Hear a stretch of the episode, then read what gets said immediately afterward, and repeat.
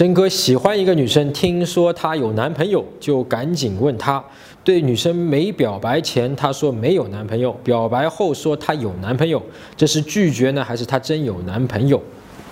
这个问题有关系吗？好吧，我讲清楚啊。就这个问题，无论她是真的有男朋友，还是是拒绝你，对你接下来跟她的相处没有任何的影响，不是吗？所以其实是没有必要去搞清楚的。但是你现在来问我这个问题，说明你在乎这个问题。你要问自己，我为什么在乎这个问题啊？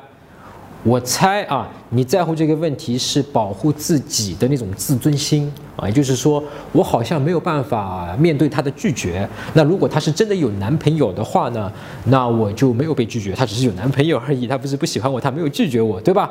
我自己可以好受一些，这个可能是一个因素。